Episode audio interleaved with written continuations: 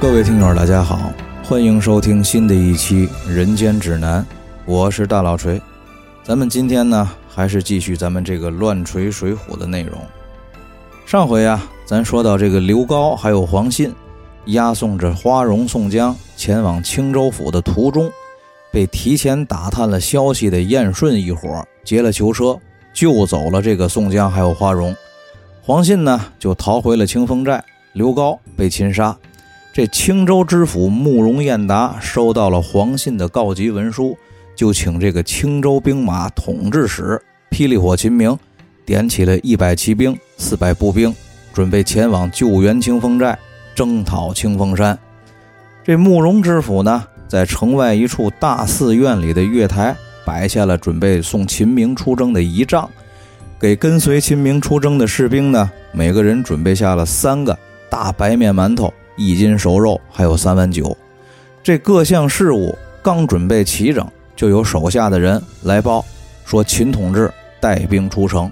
慕容知府闻报啊，就出来迎接秦明。这秦明呢，见知府大人在城外等着检阅部队，马上就下马给这个慕容知府施礼。慕容知府呢，给军队训了话，竟出征的将士们喝了三碗酒，又给每个人都发了馒头，还有熟肉。放炮三声，是浩浩荡荡直奔清风山而来。这引军红旗，迎风招展，上书几个大字：“青州兵马统制秦。”这清风山上的众人正在商议着如何聚集人马攻打清风寨，营救花荣的家小。早有这个探子报上山来说，青州兵马统制霹雳火秦明带着一百马队、四百步兵来攻打围剿清风山。这众人得知啊，是不敢怠慢。俗话说：“这火烧眉毛，咱得先顾眼前。清风寨的事儿啊，只得先放一放，先想着来对付这个前来攻山的秦明再说。”这一番记忆之后呢，众人定下了先用力敌，后用智取的方针。花荣呢，选了一匹好马，挑了一副甲胄，这铁枪还有弓箭也都准备停当。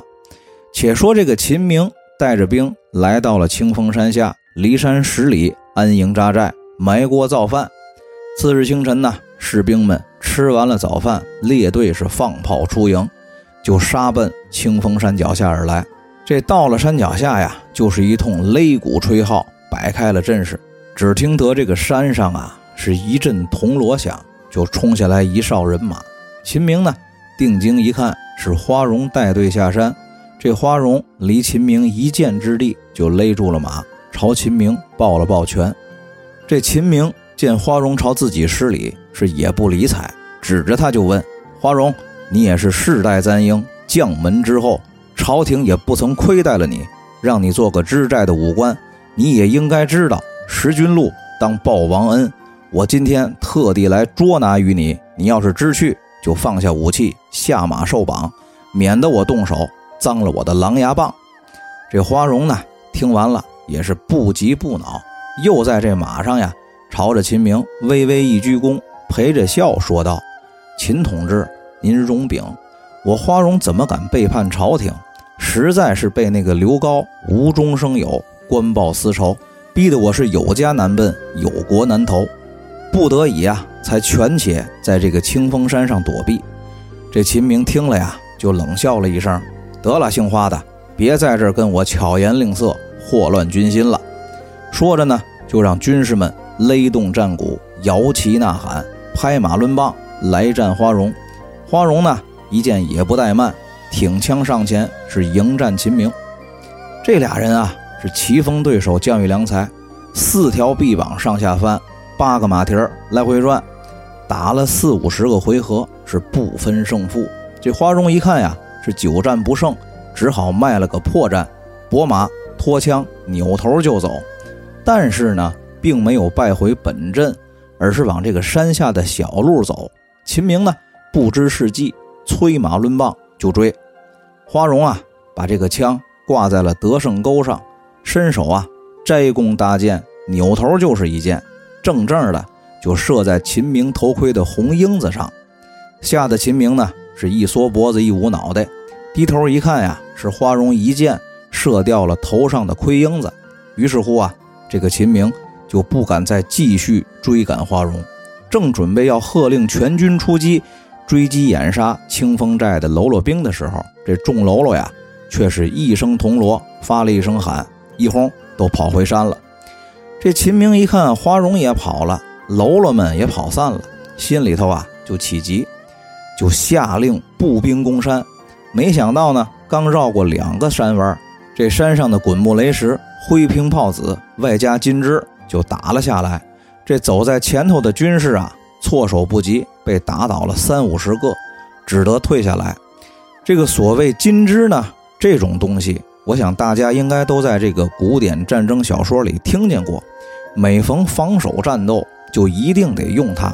这个东西啊，其实就是晒干了的人粪饼子加小米儿，用水啊给熬开了。往这个进攻方的人身上泼，这个东西只要粘在身上，烫破了皮儿，那是准得感染。以古代的这个医疗卫生条件呀，大概率就会因为感染导致败血症死亡，大大的造成敌方的有生力量损失。在咱们闲言少叙，接着说正文。这秦明呢是个急性的人，见攻击不利，心头火起，于是呢就带着人又下山来。在山里啊，乱找其他的路，想要上山。这从早晨啊，就一直找到正午时分。这会儿，人家山寨上的喽啰兵那是已经吃饱喝足了，又仗着主场作战，熟悉地形的优势，在这树林子里啊，跟秦明打游击。一会儿东边敲锣摇旗，秦明呢就往东杀；一会儿西边又打鼓呐喊，这秦明呢就带队又往西追。但是无论怎么追，怎么杀。都是杀过去一看，人早跑没了，就这么折腾啊，一直折腾到下午，把秦明跟这五百人折腾的是人困马乏。秦明呢，这才让手下的探马在山里头各处分头寻找道路。其中有一个探马回报说，只有东南一条路才可以上山。秦明呢，这个时候又怕队伍劳累，天晚上山中了埋伏，只好呢。就带人下山回营埋锅造饭，准备休息好了，明天再来。没想到啊，这帮人刚下了山，这山上呢又是一通敲锣打鼓、摇旗呐喊。秦明啊再次按捺不住，带了四五十马队冲上了山路，又被这山上啊是一阵乱箭齐发，伤了好几个骑兵，只得又败下阵来。回到了营中啊，就准备吃饭。这饭碗刚端起来。送到了嘴边，就又看见了山上点起了八九十个火把，跟条火龙似的，就往这山下冲。秦明呢，就撂下了饭碗，跨马提棒，再次带着人出去迎敌的时候，那些火把呢，又齐刷刷的都灭了，把这个秦明啊，气的是七窍生烟，就命令手下军士放火烧山。这火呢是点着了，照的这个山里头啊，是一片通明。借着火光呢，秦明远远的就看见那山头寨墙上，花荣陪着一个黑矮个子在那儿喝酒。这秦明见了，那是更生气了。但是呢，他惧怕这个花荣的剑法，就只敢在这山口指着花荣骂街。这骂着骂着呀，就觉着不对劲儿。他忽然听见自己营里头一片大乱，哭爹喊娘的。回头一看呀，是自己在这骂街的当口。从另外一侧的山头上啊，射下来无数的火箭火炮，把自己的营寨给点着了。这营里的军士们呀，被烧得四散奔逃。另外呢，又有不知道从山上哪条小路提前下来的几十个弓箭手喽啰兵，埋伏在这个营寨附近的灌木杂草丛中，用弓弩呢射杀从营寨里逃出来的军士。这众军士啊，见营里头有火，草丛里又有埋伏，只好发了一声喊。就都往营寨另外一侧的深沟里逃窜，可是没想到啊，这条看似已经干涸的深沟呢，其实是一条山涧的河床。这个上游的水呢，已经被花荣、宋江指挥着山寨上的喽啰兵临时用这土坝呀给截断了，先放火，再用箭射。人家就等着这帮被火烧箭射的军士们躲进这条看似干涸、可以躲避箭矢的河床呢。这几百军士呢，刚刚是纷纷的躲进了河床，就听见上游水响。原来呢是这个山上的人居高临下，挖开了堵在山涧里的土坝，把这山涧里的水呀就都给放下来了。可怜这几百军士不会水的呀，都被淹死在这条山涧的溪水里；会水的呢，爬上了岸来，又都被守在山涧边的喽啰用这个挠钩还有套索都给生擒上山了。这秦明见此情景啊，那是彻底的失去了理智，拍马舞棒。就要冲上山去跟人拼命，结果呢，没走三五十步，连人带马就掉进了这个事先挖好的陷马坑，被埋伏在陷马坑边的五十个挠钩手一起用这挠钩就给勾住了，拉上坑来，扒了全身的盔铠甲胄，又把这个马也从坑里拉上来，一起呀就押上了山寨的聚义厅。这一仗呢是清风山全胜，这秦明带来那五百官军呀。有一大半被淹死在那个山涧的溪水里，一百七八十人被活捉，另外呢还夺得了七八十匹好战马。这众人见喽啰兵把秦明活捉带上山来，这花荣呢马上就从椅子上跳起来，迎着秦明，亲自伸手解了绑绳，跪在地上啊是纳头便拜，还口称冒犯，又叫人拿来干净衣服给秦明换上，把这个秦明弄得呀是丈二和尚摸不着头脑。迷迷糊糊的，是如坠五里雾中。这宋江呢，也在一边不失时机的帮腔训斥这擒拿秦明的小头目，说：“你们有眼不识泰山，冒犯秦统治虎威了。我让你们去请，怎么给捆上了？”这秦明啊，扶起了花荣，指着宋江问：“山上三位寨主我都认识，但这位好汉是谁？不曾见过呀。”花荣呢，就向秦明介绍了宋江。秦明一听啊。是江湖上人称山东及时雨、孝义黑三郎的宋江，也马上下拜施礼。但是呢，又见这个宋江腿脚不便，就问起了事情的始末缘由。宋江呢，这才向秦明说明了事情的来龙去脉。这秦明听了呀，也是深表同情，表示啊，回到青州要向慕容知府说明情况。这说话的当口呢。燕顺已经安排好了给秦明压惊的酒宴，众人入席。这秦明啊，喝了几杯，就提出来索要兵器、甲胄还有战马。当夜呀，就想回青州府。这燕顺呢，在一边用话试探着秦明说：“秦总管，您想错了。您这回带了青州五百兵马都没了，您琢磨着您还回得去吗？这慕容知府能不追究您的责任？您呢？”不如在我这小山寨里先住着。我这小山寨呢，虽然招不开您这尊大菩萨，但是啊，您现在也没地儿可去。不如啊，就先落草在我这儿。我们哥几个呀，奉您为大寨主，咱们大秤分金银，大碗喝酒，大块吃肉，论套穿衣服，不比回去受那慕容知府的气强吗？这个秦明听了这个话呀，急了，站起来就说道。我秦明生是大宋人，死是大宋鬼。朝廷让我做到兵马总管，兼受统领使官职，又不曾亏待了我秦明，我怎么能当强盗背反朝廷？你们众位啊，要杀便杀，休想我在你们这儿入伙。花荣啊，一看这个秦明态度坚决，就在一边打圆场说：“得得得，都别说了，再说这个，咱可就耽误交情了。我也是世代簪缨将门之后。”所以说呢，我能理解秦统治您的心情。您先坐，咱先喝酒，喝好了，我替您取您的马匹兵刃，还有盔铠甲胄。坐坐坐坐坐。这花荣说着呀，就一边拉着秦明回到了席前，重新入了座，一边吩咐道：“说小的们，去替秦统治把马喂了溜了。秦统治连人带马折腾一天了，你们伺候好了。”这几个小喽啰呀，就得令去了。几个人呢，又开始喝酒。这酒入愁肠啊，秦明心里头本来就不痛快，又被这几个人啊是轮番的敬酒劝酒，没一会儿就喝高了。于是乎呢，众人就把这个秦明搀扶到客房安顿睡下了。秦明这一觉啊，是一直睡到第二天早晨九点多方才起身。洗漱之后呢，就要回了自己的马匹兵刃，穿上了自己的衣服甲胄。